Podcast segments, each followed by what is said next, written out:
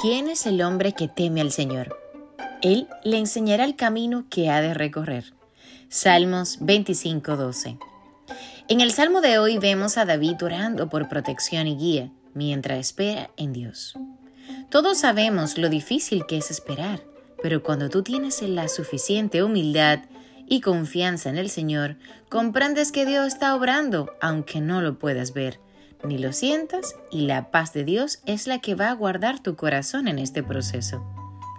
Quienes conocen al Señor saben que el Padre puede utilizar cualquier situación para desarrollar las virtudes y actitudes más nobles que Él desea que tengamos, para poder entregarnos lo que tiene para nosotros. Los caminos y planes del Señor no son como los nuestros. Sus propósitos son más elevados y eternos. Por eso, no te sientas mal. No te sueltes de la mano de Dios. Ten fe. Sé agradecido, aún en medio de la dificultad mientras esperas por la respuesta de Dios, porque lo mejor está por venir, aleluya, aleluya.